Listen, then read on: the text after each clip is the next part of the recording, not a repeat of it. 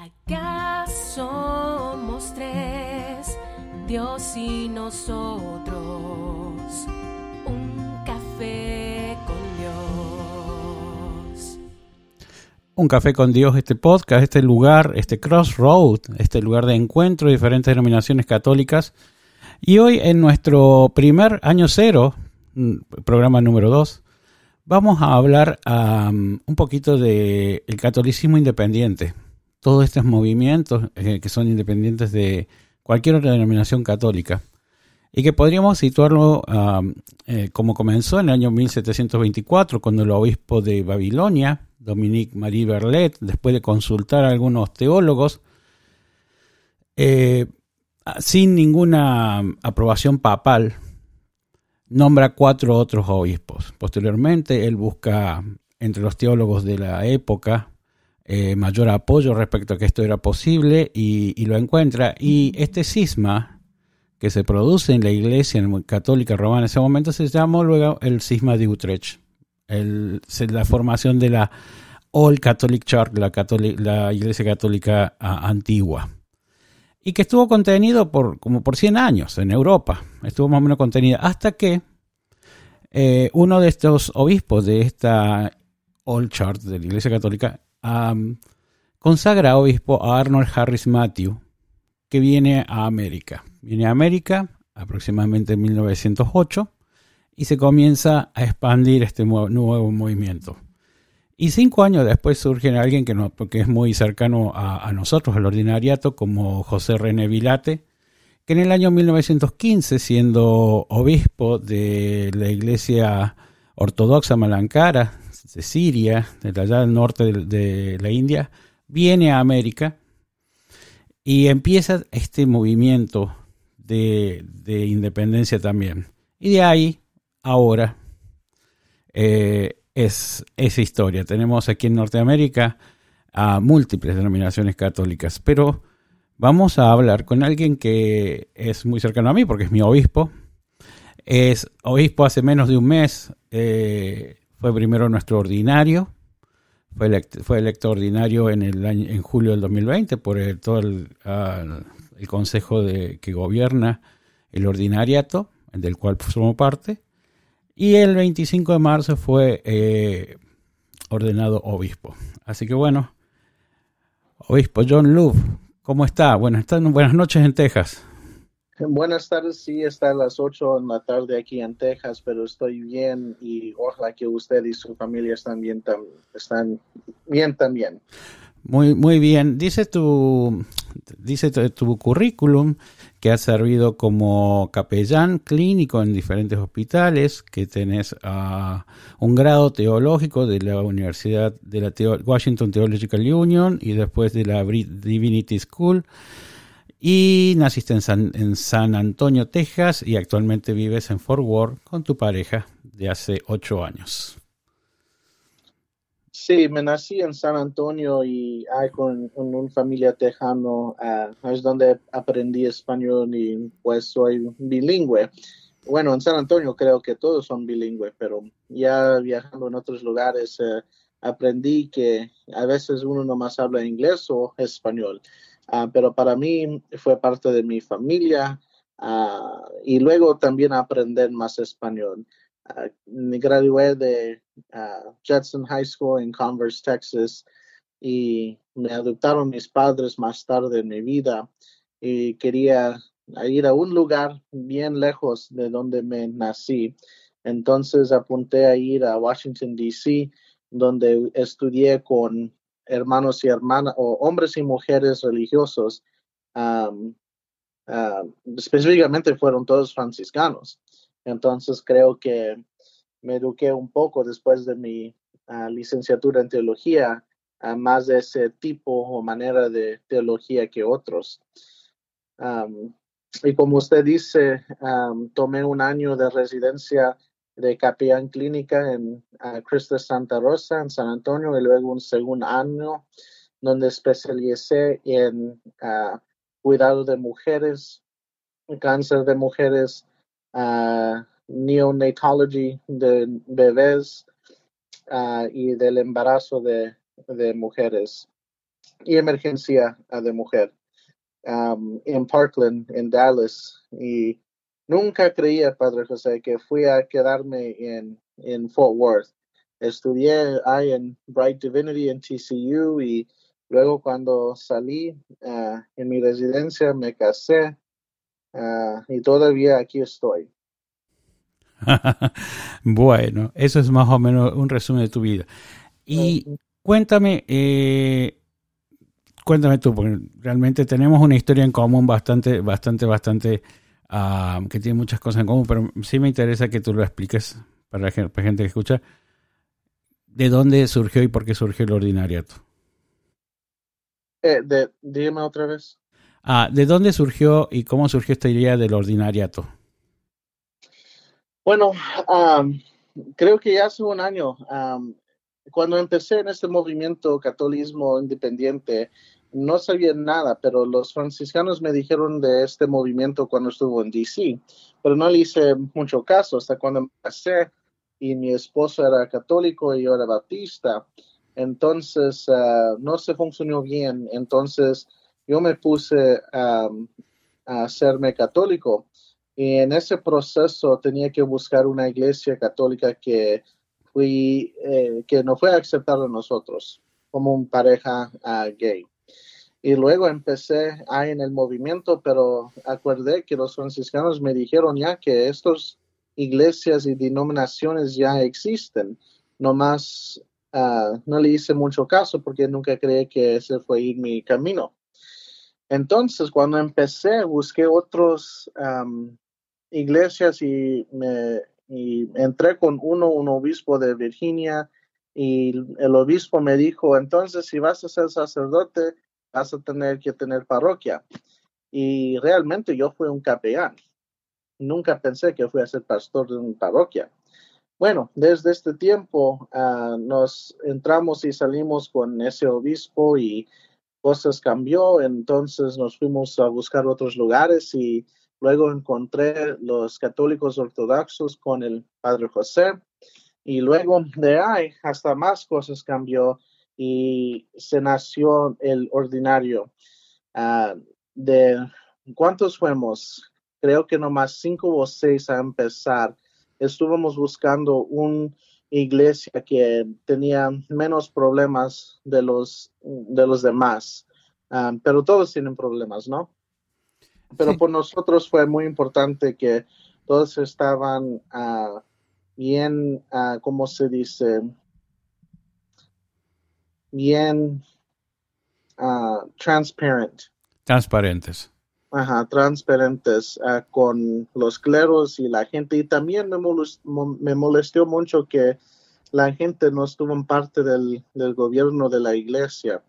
Y para mí, cuando estudié en la Iglesia Católica Romana, el segundo concilio vaticano dijo mucho, ah, habló mucho de los derechos de la, de la, del, pueblo, de la gente, y cómo ellos deberían estar parte de la iglesia y todas las decisiones de los dioceses.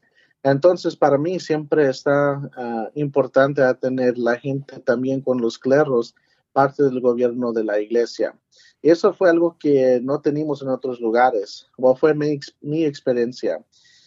Y desde ahí, cuando nos salimos con el otro época, nos ponemos de acuerdo que por el ordinario debería estar un gobierno que tiene cleros y gente, no nomás presbíteros y diáconos o obispo. Y parte del problema ah, es que tenemos iglesias que son puros obispos o puros uh, presbíteros, ah, pero sin la gente. Y para mí fue muy importante desde cuando entré a mis estudios de capellán que la gente son lo más importante. Si no estás sirviendo a la gente, entonces, ¿qué haces? Y siempre como tenemos en el ordinario, tenemos un obispo, sí, pero no hacen nada menos de los derechos del ah, concilio uh, que, uh, que tiene más el poder del obispo. Somos católicos, pero también tenemos una nueva manera en que organizamos y cómo vivimos la fe católica. No es tan diferente como uh, tiempos en antiguo, no más que desde el tiempo de, uh, como se dice, medieval times, la iglesia se cambió más a tener el, todo el poder y derechos en los cleros y la gente nomás estaban ahí atendiendo y nomás viendo todo. Pero en el ordinario nos nacimos en ese mismo lugar donde pensamos, yo creo que la gente son bien, muy importante, ellos deberían estar parte del gobierno de la iglesia y también nosotros estamos poniendo a crecer más comunidades de fe. porque siempre si estamos nomás puros cleros, la pregunta siempre es, ¿qué hacemos realmente? A veces tenemos nuestros, como se dice, ministerios, cosas que hacemos al lado, pero si no estamos sirviendo a la gente, no sé realmente qué hacemos, porque la fe es por todos, es por la gente. La iglesia es una comunidad, no es nomás de puro cleros. Y de ahí nos nacimos el ordinario. Ah, somos pequeños, pero creo que tenemos la oportunidad de crecer más comunidades de fe y no estamos solamente en los Estados Unidos como usted sabe, Padre José, que tenemos comunidades en Latinoamérica que uh, todavía están creciendo más y más en su fe y con sus ah, líderes que están creciendo en su formación pastoralmente. Sí, yo recuerdo, obispo, cuando, o sea, eh, nosotros nos conocimos con el, con el obispo John Luff ah, hace ya casi dos años cuando yo viajé a Fort Worth. En ese momento yo era parte de la a Iglesia Ortodoxa Católica de América y fui a que él em, fue consagrado como abad de su comunidad ah, por uno de nuestros obispos. Entonces fuimos, viajamos allá, lo conocí, me pareció una persona extraordinaria. Eh, después, bueno, hubo algunas diferencias con la Iglesia ah, Ortodoxa Católica, nosotros fuimos separados y en las conversaciones que tuvimos al principio, nosotros teníamos, éramos como usted dice, poquitos, cuatro o cinco. y las conversaciones eran, no, no, no, no, no vamos a hacer otra iglesia porque ya hay muchas iglesias. Y la segunda cuestión era, definitivamente queremos una organización que sea más horizontal que vertical, porque todos habíamos pasado por eh, diferentes denominaciones donde todos eran, como se dice en buen español, había demasiados caciques y había muy pocos indios y todos éramos obispos, pero nadie, nadie parecía tener mucho apoyo laico. Así que eso fue plasmado en la idea de este ordinariato, eh, que no, es exactamente una diócesis, sino un, un ordinariato. ¿Puede usted explicarme exactamente qué significa un ordinariato? Un ordinariato es, ah, como se dice en la ley canónica de Roma, un quasi-diosis. No es como un diosis. Eh, un diosis tiene su, uh, ¿cómo se dice? Sus boundaries. Um, sí, sus límites, digamos, límites físicos. Es entre tierra como el diócesis de Fort Worth, nomás es el condado de Tarrant y los condados alrededor. Claro. Un ordinatario no tiene territorio físicamente, pero se pone con gente que está en diferentes lugares. Entonces se juntan un ordinatario por su, uh, ¿cómo se dice? con su manera uh, específicamente y por nosotros católicos independientes. Ah, entonces no tiene ah, sus límites en tierra, tiene sus límites en todo alrededor del mundo o lo, en lo que quiere. Los ordinatorios de Roma, uno está en Inglaterra, uno en los Estados Unidos y otro en Australia. Y nomás hay tres y lo crearon por específicamente por los anglicanos que fueron a ser católicos. Entonces, usando el mismo, el mismo eh, entiendimiento de eso, nos decimos que podemos tener un ordinatario por nosotros también, sin echar otra nueva iglesia, pero nuestros límites son de lo que nosotros decidimos, por mientras estamos en los Estados Unidos y en Latinoamérica. Y uh, tiene un ordinario que no tiene que ser obispo, pero sí puede ser obispo. Entonces, un presbítero se puede ser el ordinario o se puede ser un obispo. La diferencia hay es el poder en donde uno se puede uh, echar más, uh, más sacerdotes y diáconos y tener el, el, ¿cómo se dice? El, todo el orden del presbítero. Exacto. Entonces, se hace mejor con un obispo, pero no es necesario que se hace un obispo, se puede ser un presbítero nomás se beneficia más si tienen un obispo. Y también un ordinatario no tiene que tener tantas reglas, nomás las reglas que ellos ponen eh, por, ah, por el ordinatario. Entonces ellos tienen sus propios ah, seminarios, sus parroquias donde se cuidan y los, y los parroquias pueden estar en cualquier lugar donde quieren a poner nuevos. No dice que nomás puedes tener parroquias en este estado o el otro. Entonces, es un uh, diócesis que no tiene límites más que lo que ponen el concilio de gobierno. en ese sentido, el ordinariato es muy similar a cómo se maneja la, parroquia San Oscar Romero aquí en, Alameda, en, en, California, donde nosotros producimos información y producimos material y producimos misas, trabajando básicamente para Latinoamérica, eh, proyectándonos a través de los diferentes, las diferentes plataformas sociales. Pero básicamente, eh, digamos, aquí en el grupo de que trabajamos, el grupo que viene a, misa, son muy poquitos. Entonces, nuestra, digamos, abarcamos desde aquí hasta el sur de la Patagonia, eh, teniendo misiones en, en, este momento en Colombia, ahí al sur de Bogotá. Así que bueno, es básicamente es lo mismo lo ordinariato, no tiene un límite, eh, puede tener o no un obispo, en nuestro caso tenemos un obispo, que, que bueno, como somos poquito, como quien dice en buen castellano, corre, baila, limpia y, hace un poco de todo. No tenemos, no tenemos ese gran boato que por ahí tienen las otras denominaciones que viene el obispo, lo ves al obispo y al lado ahí está la canon, por ejemplo, los episcopales o el canon, el, el tipo que hace el vestri. No, nosotros somos poquitos. Entonces, bueno, entre los que somos nos damos vuelta, pero a, juzgar por lo que yo he visto, en el último año hemos hecho un gran impacto en lo que hace al movimiento independiente. Eh, hay mucha curiosidad respecto a qué somos y cómo nos manejamos, sobre todo porque creo que nos manejamos en este sentido muy, muy, uh, no informalmente lo diría, pero sí de una forma muy, muy amigable, muy, muy como que realmente le damos una linda bienvenida a todo el mundo que viene. Y el hecho de que somos una iglesia que también está basada en, los mismos sacramentos, seguimos básicamente los mismos, la misma forma de, hacer la misa, como la misa romana, entonces bueno, eso también a la gente le es común. Le cuento, obispo, que yo al principio celebraba en bizantino. Y claro, hay muy poca gente latina que puede, entender una misa en, eh, bizantina. Así que realmente no era muy popular. Así que bueno, de favor actualmente celebramos el rito católico y nos va mucho mejor. Ese, eso es el, eso es el punto. Eh, usted me comentó hace un tiempo, obispo, que habíamos entrado en conversaciones con, incluso con otras denominaciones independientes.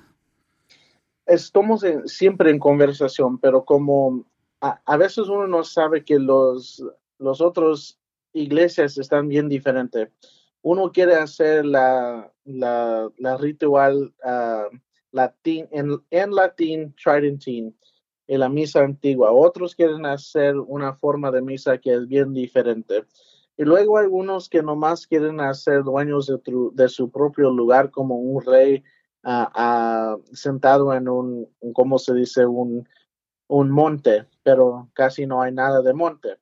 Entonces, parte del problema es que cuando nosotros aprendemos o aprenden que la iglesia debe estar más uh, sociable y en que sacar la gente de sus, um, ¿cómo se dice? Ego, de sus, uh, lo que ellos quieren Ah, creo que es posible que podamos entrar en más conversaciones.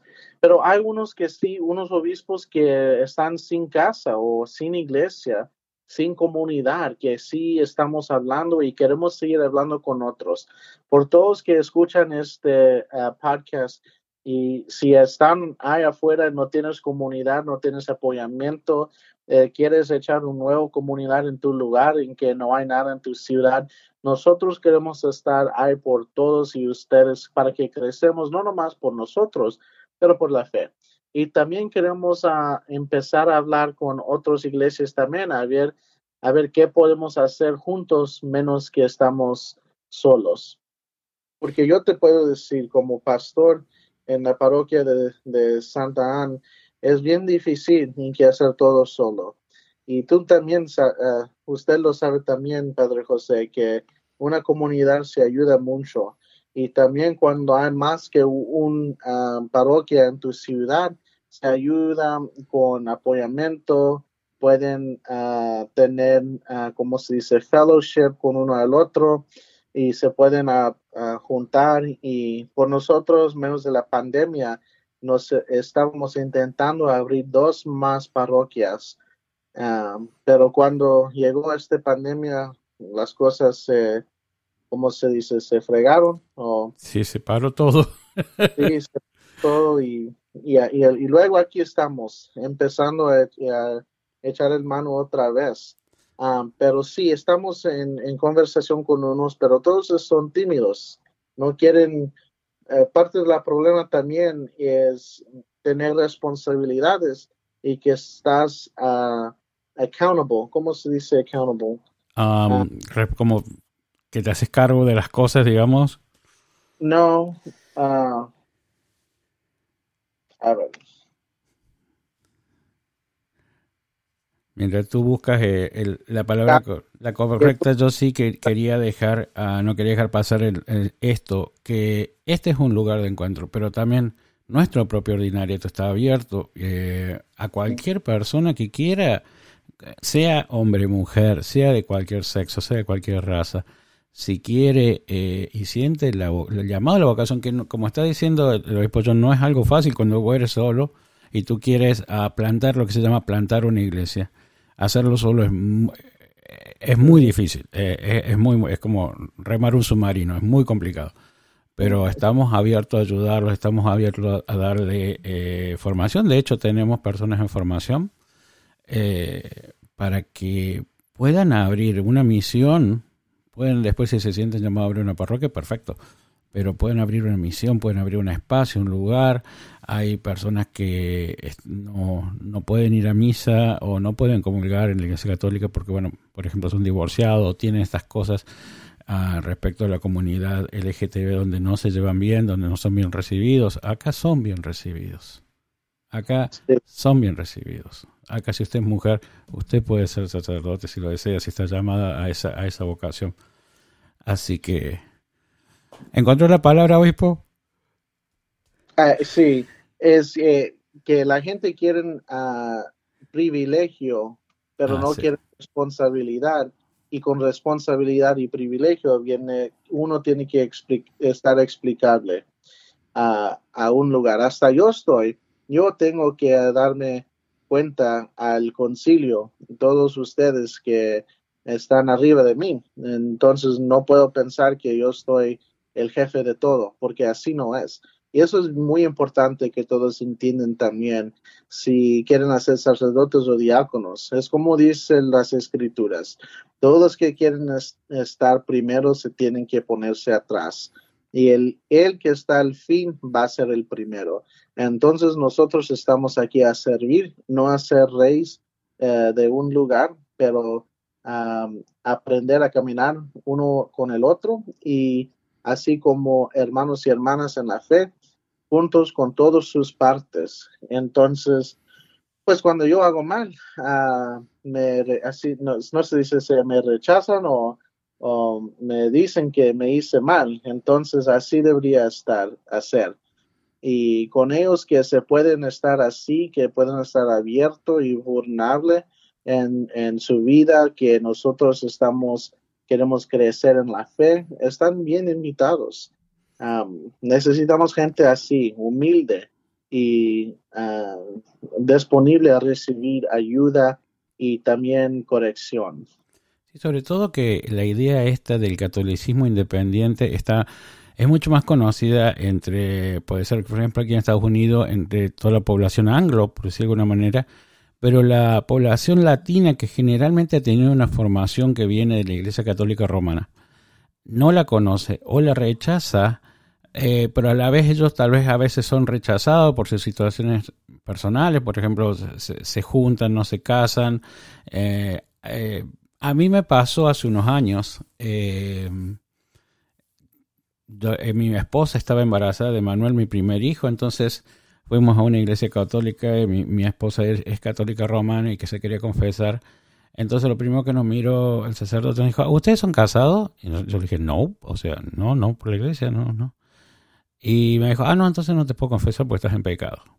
Y fue una sensación horrible para mi esposa, una experiencia absolutamente horrenda de que su propia iglesia la rechazara de esa manera y se sintió profundamente herida por eso. Entonces, eh, tenemos esta población latina con un profundo, una profunda fe y espiritualidad que traen de sus países y que por ahí aquí no encuentran dónde eh, poder expandir porque eh, tú vas y es como pasar un, tú sabes, ah, tú eres esto, ah, no, entonces no puedes, tú eres esto otro, ah, no, entonces no puedes. Ah, sí, si tú cumples con todo esto, entonces sí puedes eh, celebrar con nosotros la misa. Y eso a mí siempre me pareció horrible Ah, personalmente uno de los motivos por el cual soy sacerdote es justamente llevar mi servicio y llevar a Jesucristo donde nadie llega. Y ir donde nadie llega es meterse con las personas que son pecadores igual que nosotros. Así que a veces nos olvidamos, o la Iglesia Católica eh, Romana por ahí se olvida de que somos un hospital de almas y que las personas que no llegan a nosotros son pecadoras. Entonces, bueno, este es el espacio, no hay problema, vengan, aquí se pueden sentir seguros. Y eso es que la gente, eh, yo creo que la gente entiende que a veces hay irregulares en, en otras iglesias, romano o cualquier ortodoxo, ortodoxa y cualquier, pero aquí estamos bien diferente por razón. La libertad que Dios nos da con entre Jesús y la gracia del Señor de los sacramentos, nos podemos poner disponible a recibirse a todos en cualquier um, tipo de vida que estás y en cualquier camino, porque la iglesia es como, ah, e, en, en, mi educación, la iglesia es como un hospital. Todos venimos con algo y con algo que necesitamos a reconciliar con Dios. Nadie está perfecto.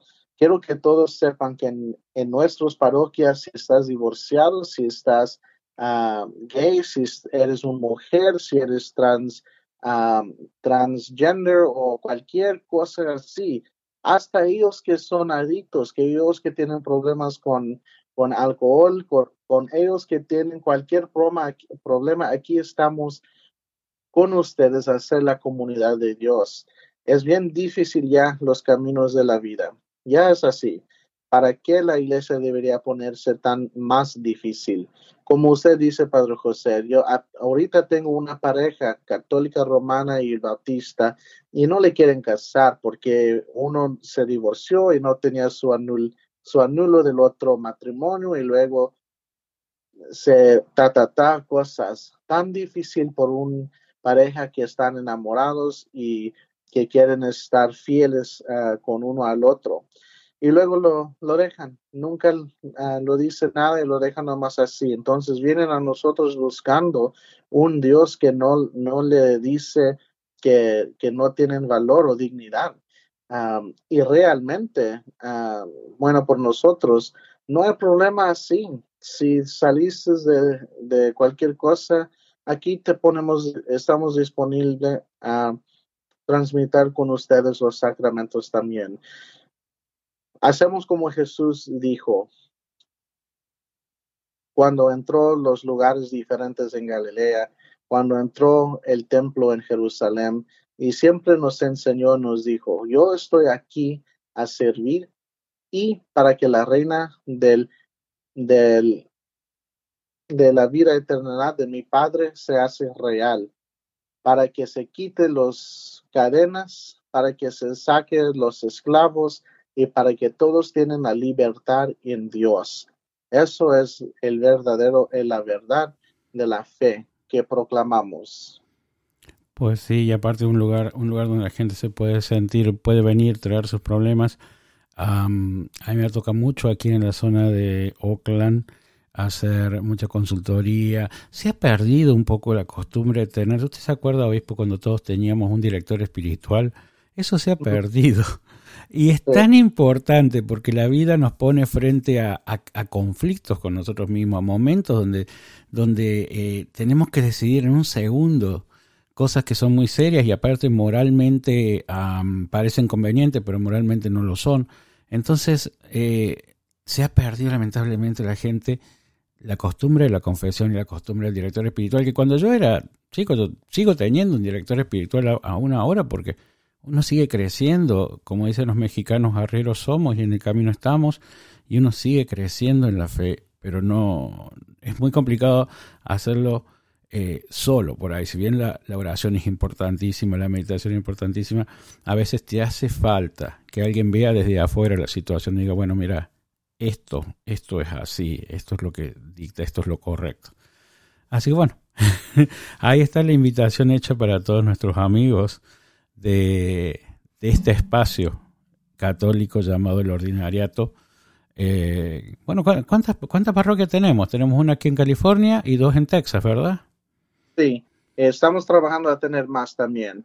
Ah, queremos, tenemos gente interesado en North Carolina y a ver si en Arizona también. Ah, y luego fuimos un otro obispo el, en Montana eso fue diferente, no sé qué pasó con él, pero uh, sí tenemos aquí en Texas y California y luego otros más que queremos ayudar a abrir en otras partes del país.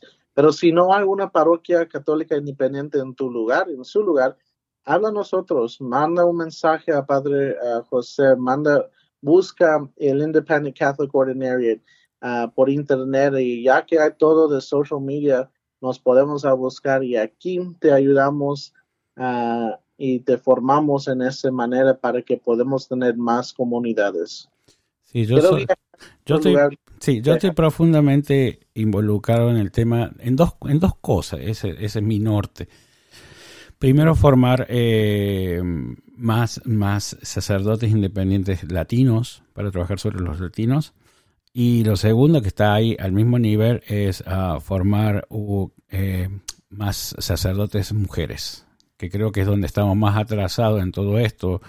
En general, las denominaciones grandes se han dedicado a, dejar a la mujer muy de lado y se olvidaron que a la primera persona que se le aparece Jesucristo resucitó es una mujer y le dice, ve y dile a los apóstoles que vaya a Galilea, que me encuentre... O sea, y después llegan y dicen, no, ¿qué, qué vas a ver si usted es mujer? Entonces, eh, creo que todas las denominaciones grandes realmente no le han pagado con una buena moneda a la, a la, participación de la mujer que es tan importante. Mi, la profesora Nora Lozano fue una de mis profesoras, me dijo que lo mandó primero a las mujeres a evangelizar a todos y luego desde ahí no sé dónde se cayó, pero los hombres ah, cuando no estaban asustados de cualquier cosa, siempre fue las mujeres. Y ella me dijo que debería tenemos la iglesia como mujerista para que el evangelio sigue en todo parte del mundo. Y realmente, Padre José, ¿sabes qué? Como en la parroquia de Santa Ana, tenemos siempre mujeres, más mujeres que hombres que ayudan, que hacen el trabajo, que van conmigo a las misas y los funerales y todo. Mujeres tenemos ah, una hermana que sí pidió admisión a formarse a ser un diácono permanente. Y ojalá rezo que Dios nos manda más mujeres que quieren ser sacerdotes también.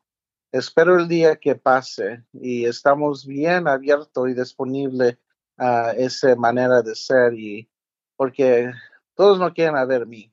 No estoy tan guapo que, que puedo echar más parroquias menos que con una mujer que es bien inteligente. Hay unos aquí en Fort Worth que quiero ah, que se juntan con nosotros, pero están bien tímidos también por sus experiencias y cómo lo trataron en otros lugares. Y nos entendimos eso, pero seguimos en el camino y también a ver qué Dios nos manda.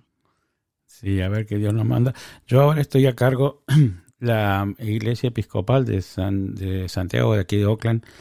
Eh, por primera vez en la historia de la diócesis episcopal aquí en norte de California, abrió una mesa de discernimiento para una candidata a latina y me pidió que presida esa mesa. Imagínate, yo ni siquiera soy episcopal, o sea, se están abriendo, se están abriendo muchísimo, digamos.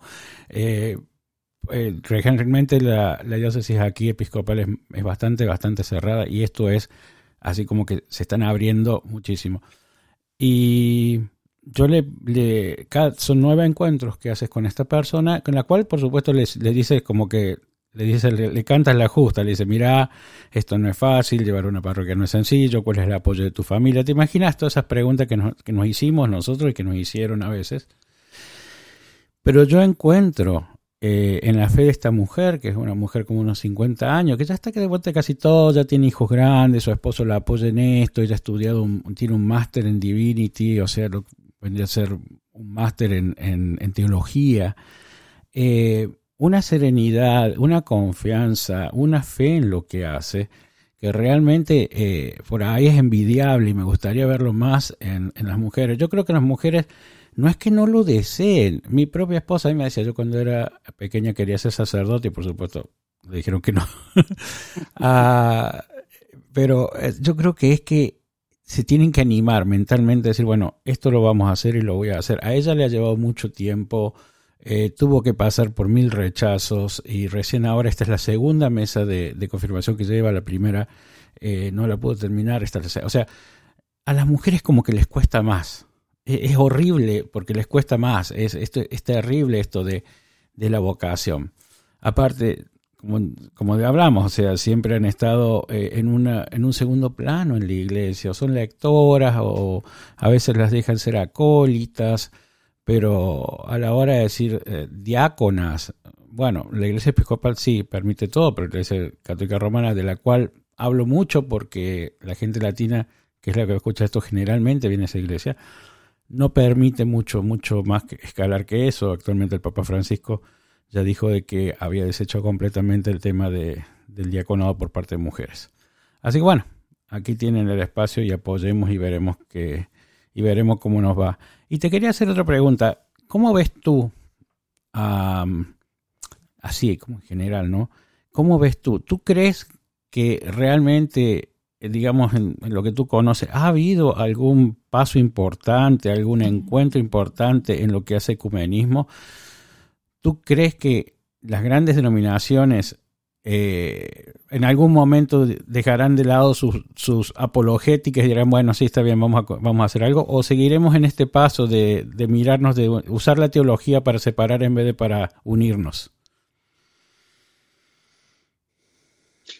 Creo que somos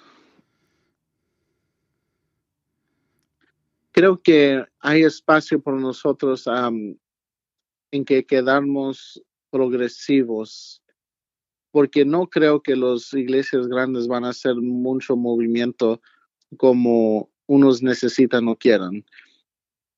En nuestro hogar en tiempo nos vamos a crecer en algo diferente, porque así es todo, todo cambia. La única cosa que no cambia es Dios. Pero por mientras creo que somos un, ¿cómo se dice? Unique. Ah, somos diferentes por la gente que están afuera de, eh, de, de, los más grandes. Y podemos estar algo más grande si la gente sabieron más. creo que si alguien supo más de nosotros, podemos estar más grande como los demás. Pero el problema con eso es cuando se hace más grande, entonces, ¿qué queda y qué se va? A veces creo que perdimos algo cuando crees, cuando uno se crece tan largo así. uno gana y uno pierde algo. A lo mejor nos quedamos plenamente como no tan grande, pero no tan pequeño. pero a ver cómo las cosas quedan y cómo nos crecimos también nosotros. Sí, yo creo que este catolicismo independiente es el, es el, el sándwich entre medio de los panes, ¿no? Tenés por ahí las iglesias ortodoxas de un lado, las iglesias católicas romanas del otro. Y nosotros, esta bola de, de, creencias y de cosas, esto que tú decías hace un ratito, sí, es muy interesante hablar con obispos, pero algunos no quieren, eh, qué sé yo, que, que, que, celebremos tridentino. Te comento, yo tengo formación en tridentina, no la haría nunca, es muy complicado. Pero sí, tú me dices, yo te celebro ese tridentino así de espalda al pueblo, con un buen día con lo que me cante, o sea, bárbaro, genial, no hay problema. Pero yo creo que el primer paso para, mm, para, para, eh, para la unión, para algún tipo de unión, sea para nosotros, sea para cualquier denominación, es abandonar esa idea de que ellos tienen que venir a nosotros. O sea, ellos tienen. Nosotros tenemos que hacer un, un pasito y allá viene otro pasito. Eh, como dice el Papa Francisco, yo creo que va a ser el día de junio final por la tarde y los teólogos van a seguir discutiendo pero mm. mientras tanto, podemos caminar juntos, debemos caminar juntos. Y esa, esa reflexión la que fue la que me movió a que yo estoy ayudando en la iglesia episcopal, independientemente de mi parroquia también les ayudo acá. Eh, por eso, porque vamos caminando juntos. Y poco a poco creo que estoy como que abriendo una pequeña brechita y enseñándole a, a la gente episcopal qué es ser un independiente, qué es ser un católico ortodoxo independiente. Eh, y eso me parece que es el primer paso. Pero sí, por supuesto, estoy... Yo soy el tipo de persona que llego a, un, a una parroquia y siempre le digo, hey, ¿vos conoces el, el cura de la otra parroquia? Porque lo que suele suceder generalmente es que nadie se conoce con nadie. Incluso, entonces, eh, yo ayudaba, por ejemplo, en San Antonio, que es una iglesia católica romana, y yo impuse que los martes los curas de cuatro, de cuatro parroquias alrededor nos juntáramos a almorzar. No era un momento de hablar de teología, no, era un momento de almorzar, de, de, fraternidad, de, conocernos, de saber en qué andamos todos. Y, bueno, fue muy interesante, me quedé ahí. Ahora no sé si lo seguirán haciendo, pero, pero era eso, eso chiquito. Yo creo que hay que empezar por ese tipo de acciones, salir de nosotros y ir a buscar a al pastor evangelista de la otra cuadra, al cura católico de, de, a 10 minutos acá, que por supuesto nos van a mirar como bichos raros, porque yo le digo, ay, mira, yo soy padre José Gabriel de la Iglesia Católica Ortodoxa, y me dicen, ¿quién? ¿Cómo? Entonces les digo generalmente, ellos, nosotros descendemos de Mar Toma y la iglesia toma, ah, ok, tengo al menos una entrada, al menos esa es mi entrada. Y, y lo que procuro es hacer estos puentes, estas charlas como las que tengo contigo, de decirles, bueno, eh, estamos al servicio del pueblo. Dejémonos de pelear, dejémonos de usar la teología. Todos estamos en el mismo negocio. El negocio es hacer santos. Eh, yo no, vos no me vas a convencer a mí ni yo te voy a convencer a vos, pero podemos eh, aplicar, por ejemplo, si, estamos en el mismo barrio, hacer alguna acción conjunta, hacer algo entre medio. Tampoco pretendo que vengan a celebrar la misa conmigo ni que me inviten a celebrar la misa con ellos, pero acciones pequeñas, ¿te das cuenta? Así que bueno muchas veces empiezan con los ciudadanos que tienen el conjunto de pastores o ministerios de todo tipo de, religiones en la ciudad.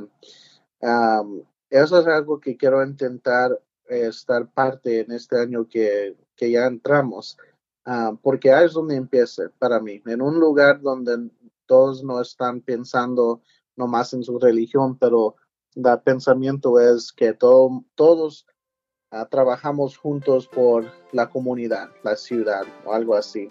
Estuvo parte de unos grupos así, pero ya hace años. Y en el hospital, bueno, no es tan necesario porque todos nos trabajamos juntos, menos de lo que dice, eh, menos de lo que dicen las denominaciones. Pero, a ver, sí es un trabajo, es algo bueno en que empezar y qué hacer para que podamos seguir ayudando a, a, unión, unión. A unión entre todos. yo, yo, soy parte del centro marítimo como capellán, o sea, las personas que vamos a los barcos, porque a veces hay gente que llega a los barcos, los puertos container del puerto de Oakland, y no pueden bajar porque no tienen visa. Entonces nosotros vamos, damos apoyo ah, espiritual. Lamentablemente todo eso se terminó hace un año, el centro está cerrado Y ahí éramos todos, ahí había católicos, baptistas, luteranos, lo que preguntes, ahí había. Estaba yo, estoy yo.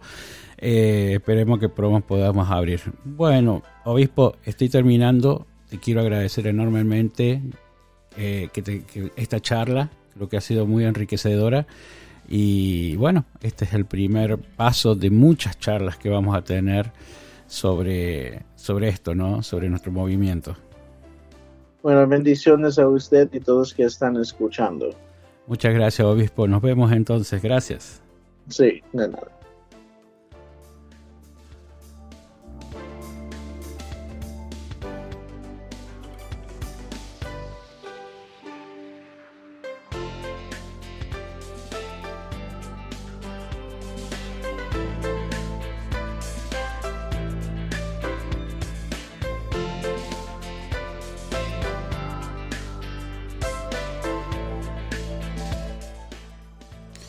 El mundo es ancho, enorme, hermoso.